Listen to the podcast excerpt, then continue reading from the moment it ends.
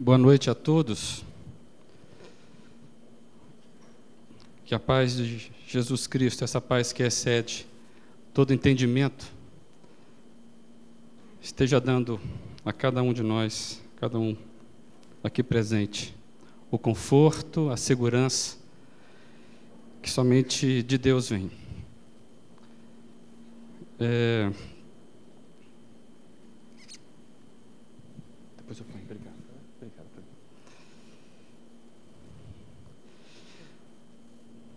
Até pensei em falar sobre esse acidente que aconteceu, que abalou o país, tentando entender na ótica de Deus o que vem a ser isso. Mas não é sobre acidente que nós iremos falar. Iremos meditar um pouquinho sobre alguns desafios que temos como igreja. Hoje cedo fomos desafiados, uma reflexão do qual, como igreja, nós entendemos o nosso, um pouquinho do nosso papel. E de manhã foi falado sobre relacionamento com Deus. E o que nós tentaremos comunicar hoje é justamente esse desafio para nós que é o desenvolvimento da nossa fé. Fé é relacionamento com Deus. Somente para nós hoje, pessoas urbanas, cidadãos que vivem, nós que vivemos num corre-corre, onde desenvolvemos relacionamentos superficiais. Pode ser que nós sejamos acometidos de também transferir para Deus um relacionamento superficial. Então é sobre isso que nós iremos conversar um pouco hoje, baseados em Atos 17.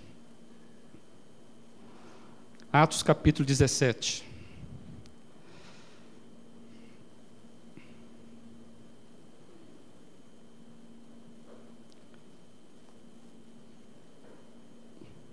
Atos 17, a partir do versículo 16.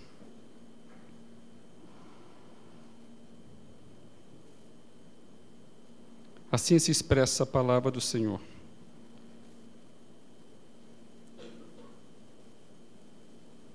Vou esperar um pouquinho. Tem aqui uma um barulhinho de páginas ainda mexendo.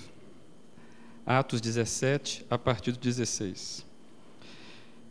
Enquanto esperava por eles em Atenas, Paulo ficou profundamente indignado ao ver que a cidade estava cheia de ídolos. Por isso discutia na sinagoga com judeus e com gregos, tementes a Deus, bem como na praça principal, todos os dias, com aqueles que por ali se encontravam. Alguns filósofos epicureus e estoicos começaram a discutir com ele Alguns perguntavam: o que está tentando dizer esse tagarela? Outros diziam: parece que ele está anunciando deuses estrangeiros, pois Paulo estava pregando as boas novas a respeito de Jesus e da ressurreição. Então, o levaram a uma reunião do Areópago, onde lhe perguntaram: Podemos saber que novo ensino é esse que você está anunciando? Você está nos apresentando algumas ideias estranhas e queremos saber o que elas significam. Todos os atenienses e estrangeiros que ali viviam não se preocupavam com outra coisa senão a falar ou ouvir as últimas novidades.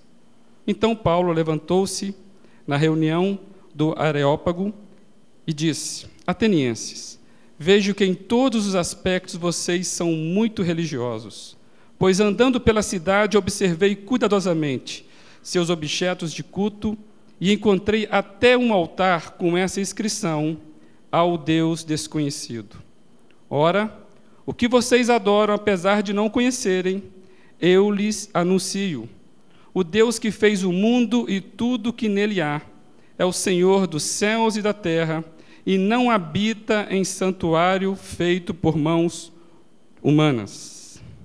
Ele não é servido por mão de homens, como se necessitasse de algo, porque Ele mesmo dá a todos a vida, o fôlego e as demais coisas.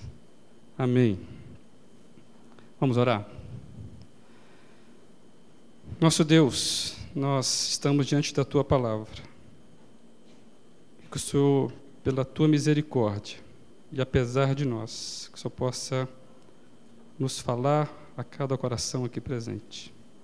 Em nome de Jesus Cristo. Amém. Paulo, nesse texto, ele se encontra no início da sua segunda viagem e parece que Atenas foi. Parece que casualmente ele apareceu em Atenas. E Atenas, na época de Paulo, era uma cidade famosa pelos seus deuses. Tinha até um ditado que dizia que Atenas tinha mais deuses do que pessoas. E era comum em Atenas, nós conhecemos um pouquinho, Atenas era comum então a discussão filosófica, é uma cidade rica em pensadores.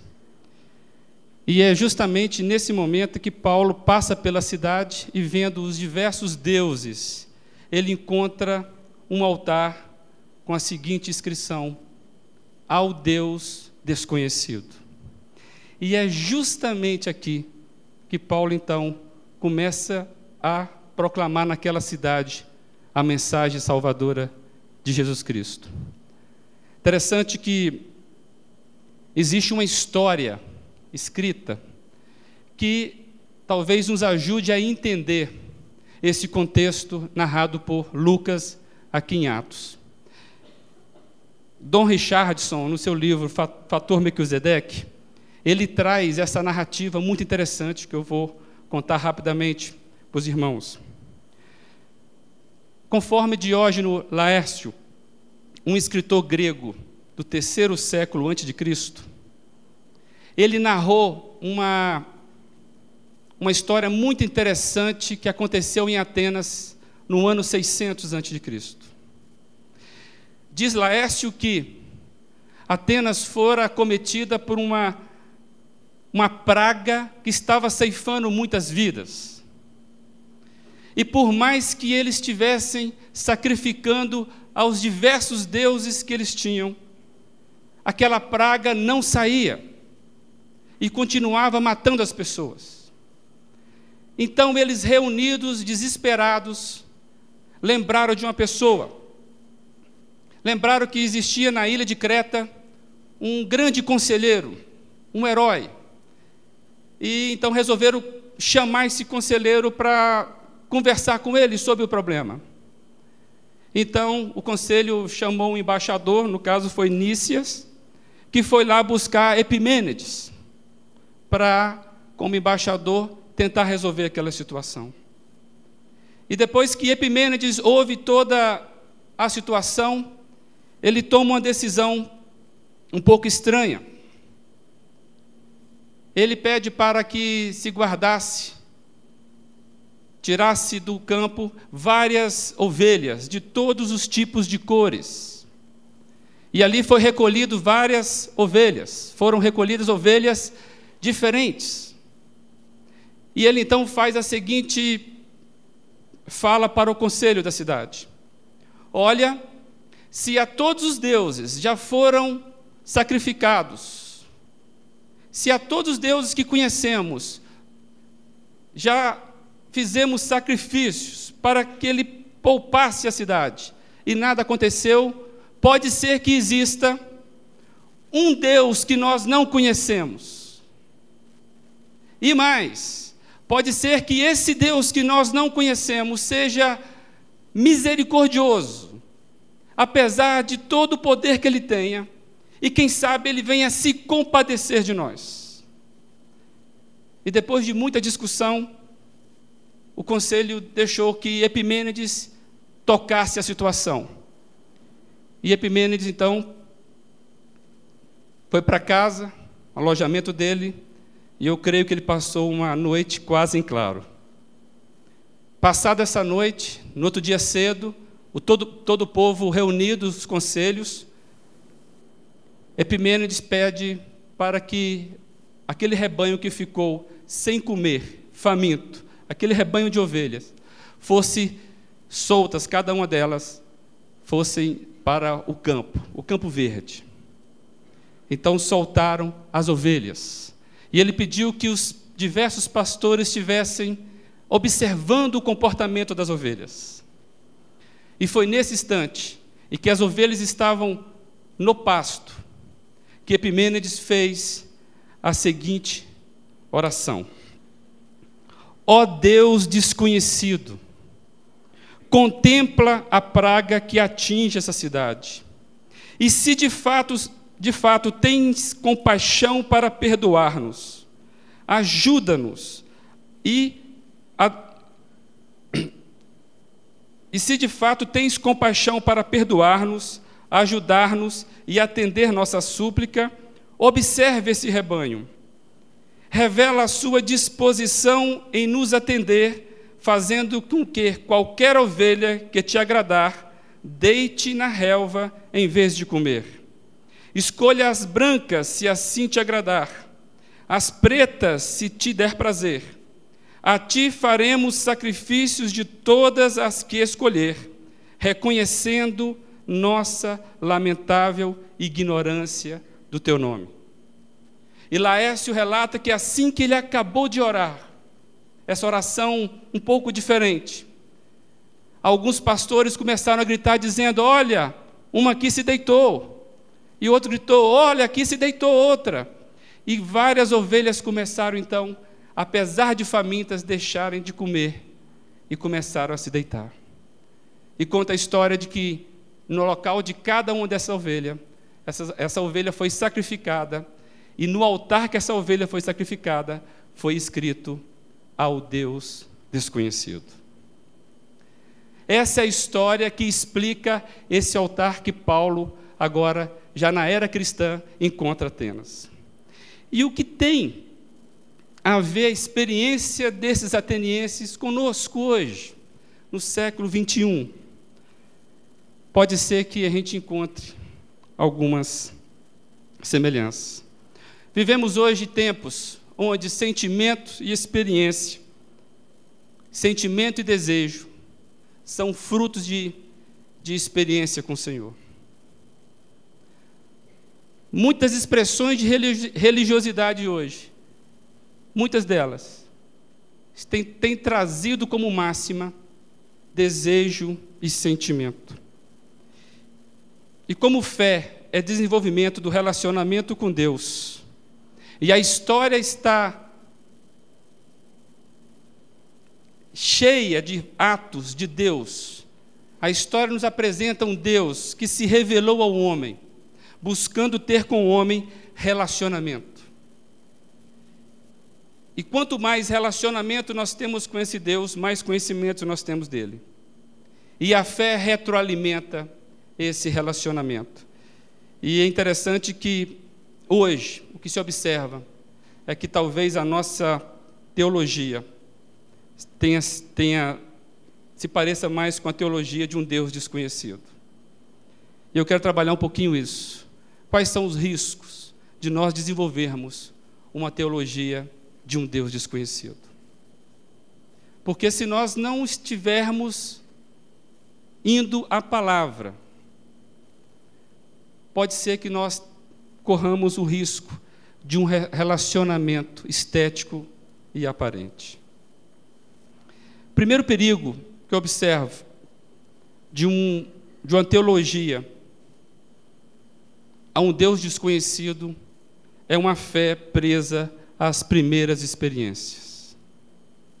Um tipo de fé prisioneira das primeiras experiências. Quantos de nós ficamos na primeira experiência? naquele tempo que Deus nos queimou, mas que com o passar do tempo a gente foi se atrofiando, a gente foi se acostumando a uma mesmice, a vir semanalmente à igreja, domingo após domingo, e E parece que Deus, aquela experiência se foi, foi ficando distante. Interessante que a gente acaba se acostumando, a gente fica domesticado à mesmice e à rotina. E, e essa fé inerte, essa fé não desenvolvida, ela traz alguns desdobramentos. Não se engane. Mesmo a fé que não se desenvolve, ela traz alguns desdobramentos. E eu percebo quatro tipos de desdobramento de uma fé presa a primeiras experiências. Pode acontecer conosco, o estado da apatia, ou seja, a indiferença. Já não faz mais diferença. Estou apático, nada mais mexe comigo. Pode acontecer ah, o estado do ceticismo, que é aquela crença descrente. Já não acredito mais. Pode chegar ao ponto de ter também uma religiosidade de resultados, onde eu tenho um exercício para aplacar a minha culpa ou para chamar a atenção divina. E ainda a expectativa de magia, uma fé mítica, onde eu tenho uma fé onde Deus vai agir como um mágico e transformar minha realidade. Ou seja, apatia, ceticismo, religiosidade ou expectativa de magia. Onde é que estava a curiosidade desses homens lá de Atenas? Homens tão sábios, homens que queriam saber mais. O que, que eles fizeram com aquela experiência do passado, uma experiência dramática, uma experiência que marcou toda a cidade? Ou seja, na verdade, aquele Deus que curou a cidade se tornou apenas uma lembrança empoeirada. É uma lembrança distante. Ou seja, o que restou foi apatia, ceticismo, religiosidade, expectativa de magia. É o que pode acontecer conosco se nos contentarmos a uma superficialidade no nosso relacionamento com Deus. Não nos enganemos. Uma outra possibilidade que eu vejo na teologia a um Deus desconhecido é um tipo de fé centrada em nós mesmos e a partir de nós. Se a experiência ficou presa nas, lá, lá para trás, ou seja, na, nas primeiras coisas, e não se desenvolveu, a gente corre o risco de termos, então, agora, a partir de nós mesmos e das nossas próprias carências, nós projetarmos um Deus que se encaixe às minhas necessidades. Vou dizer duas frases agora, uma de um ateu. John Lennon escreveu na música chamado Deus a seguinte frase: Deus é uma concepção pela qual medimos nossa dor. É uma crítica, mas na verdade é uma realidade dos nossos tempos. Deus está muito parecido conosco. Eu vou a Deus a partir de mim mesmo. É como se Deus fosse uma projeção daquilo que eu desejo. É aquele Deus imanente, né? não transcendente. É um Deus que fica só aqui comigo. Não é um Deus poderoso, um Deus da graça que, que supera tudo. Dietrich Bonhoeffer, pastor que morreu na mão dos, dos nazistas por causa da sua fé, ele diz o seguinte: Se sou eu que digo onde Deus deve estar, eu sempre acharei um Deus que me corresponda de alguma maneira. É concedente, se acomoda ao meu jeito de ser. Quando eu tenho um tipo de fé presa, centralizada em mim mesmo, o meu Deus vai ser parecido comigo. E é por isso que Paulo, mais adiante no texto, quando ele toca na questão da ressurreição de Jesus, quase que ele fica falando ao vento. Por quê? Porque o homem cético não consegue entender isso porque ele tem uma fé centralizada nele mesmo. Então, naquele momento que Paulo apresenta Jesus como aquele Deus revelado, aquele Deus desconhecido que tem todo o poder, que ressuscitou, Paulo quase fica falando ao vento. Porque o Deus daqueles homens, o entendimento de Deus deles, era a partir deles mesmos. Eles não entendiam isso. O perigo, as características de uma de uma teologia a um Deus de um Deus desconhecido é um tipo de fé prisioneira das primeiras experiências. Um tipo de fé centralizada em mim e a partir de mim. E ainda mais, uma fé sincretista e idólatra.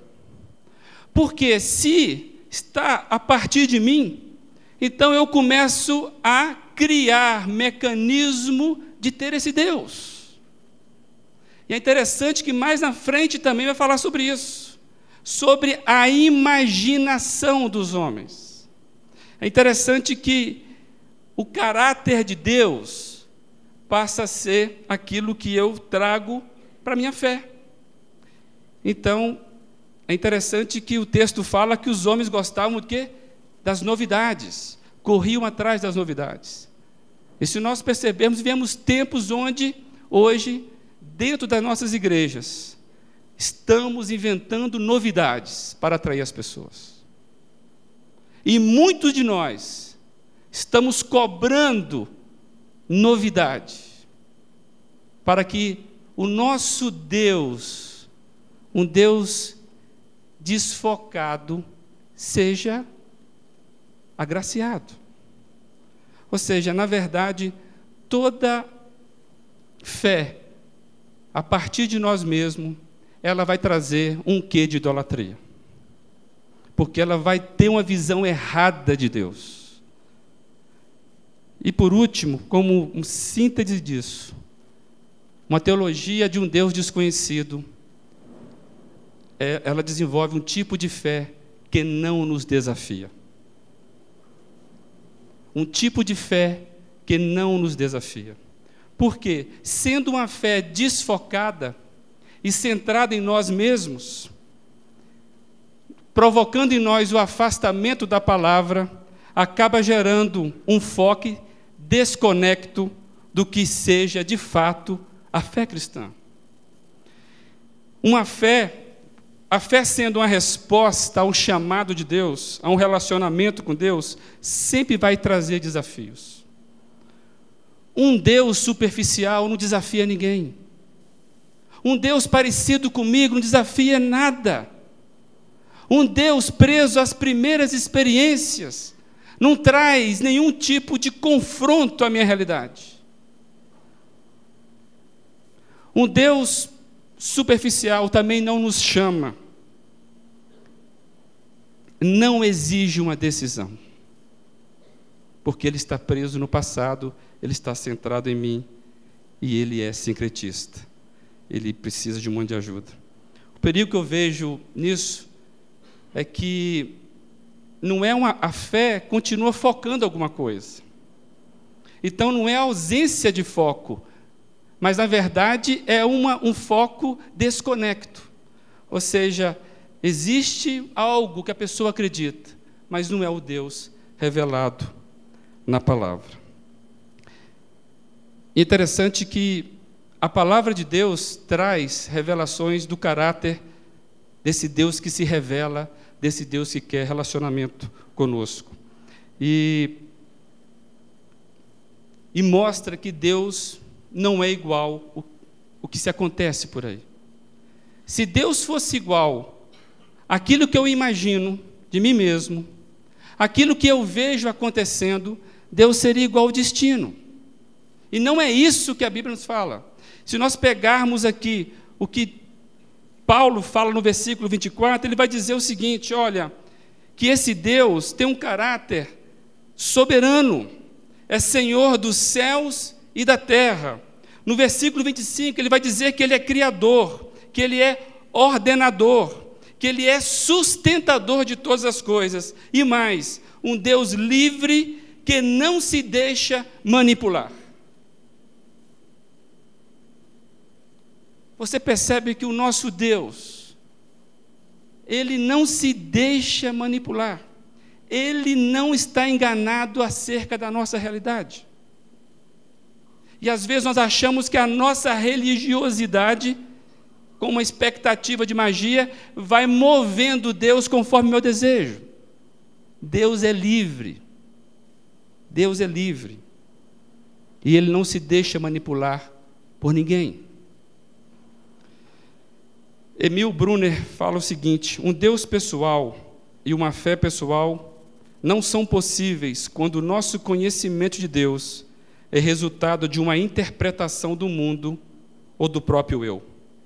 Fé pessoal e um conhecimento de um Deus pessoal, que é Senhor do mundo, pode ser obtido apenas quando Deus revela-se pessoalmente. E a maior revelação de Deus deixado ao homem é Jesus Cristo. E essa revelação da tua vontade está na palavra. Tem muita gente buscando avivamento.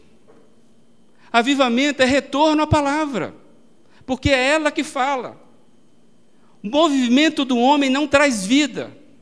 O que traz vida é o movimento de Deus, de Jesus. É esse movimento que traz vida.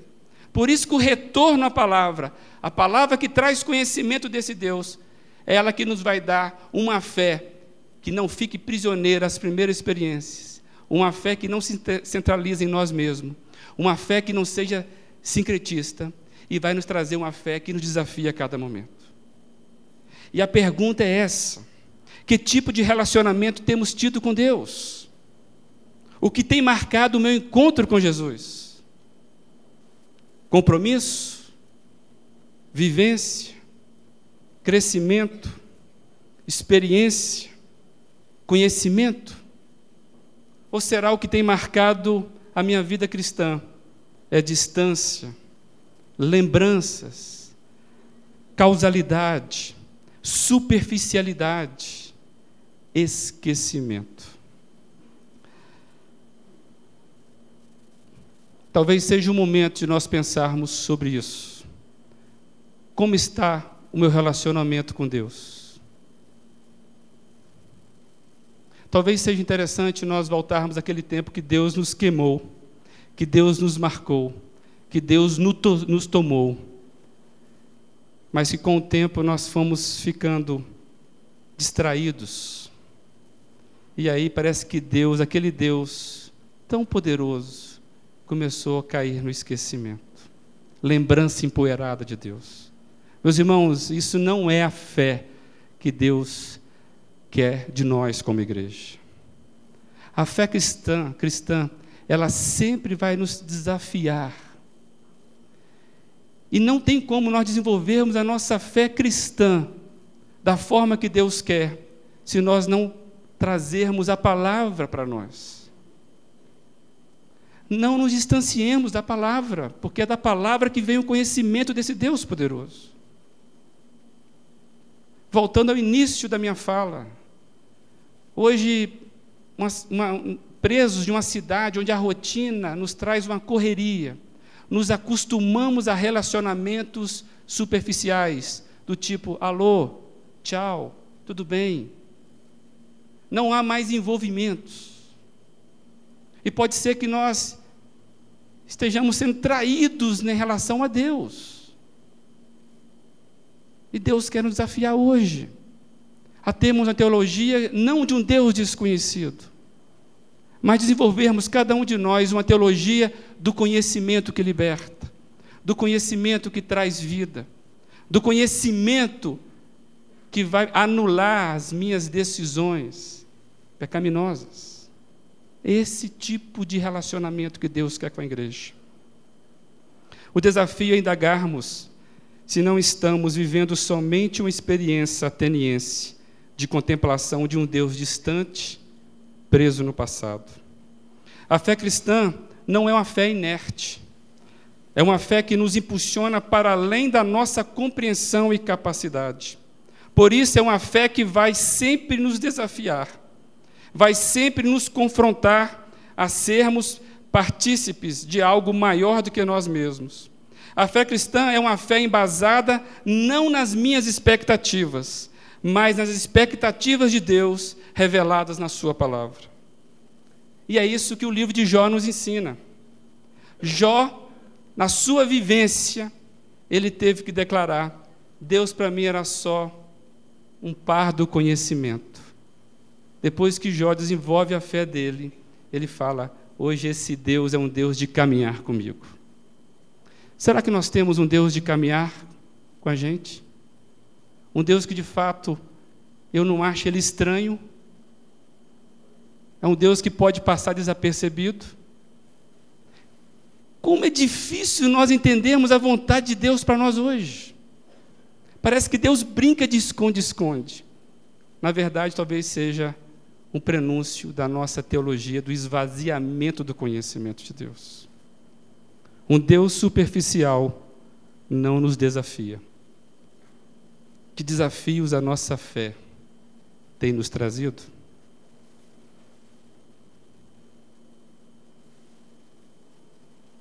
Qual desafio que a tua fé, meu irmão, tem feito a você a cada dia?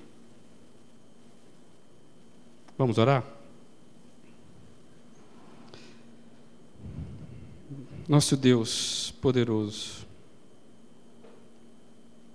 Deus que quis, que deseja um relacionamento conosco, por isso se revelou. Ó oh, Pai, nos ajuda a buscarmos ao Senhor na medida que o Senhor deseja. Deus, que nenhuma preguiça reflexiva, Deus, que nenhuma apatia nos tire do caminho da tua palavra. Ó oh, Pai, fortalece os meus irmãos, fortalece a minha vida, Deus. Nós precisamos viver, ó Pai, essa palavra. Nós não queremos ser enganados, ó Deus. Por isso, ó Deus, nos desafia, ó Pai a tomarmos decisões a cada dia embasados no conhecimento do Senhor. Queremos, Deus, uma fé na medida da expectativa do Senhor. Por isso, ó Pai, aumenta a nossa fé no Senhor. Ó Deus, nos abençoe, porque carecemos tão somente do Senhor. E em nome de Jesus Cristo é que nós oramos. Amém. Meus irmãos, que Deus abençoe a cada um.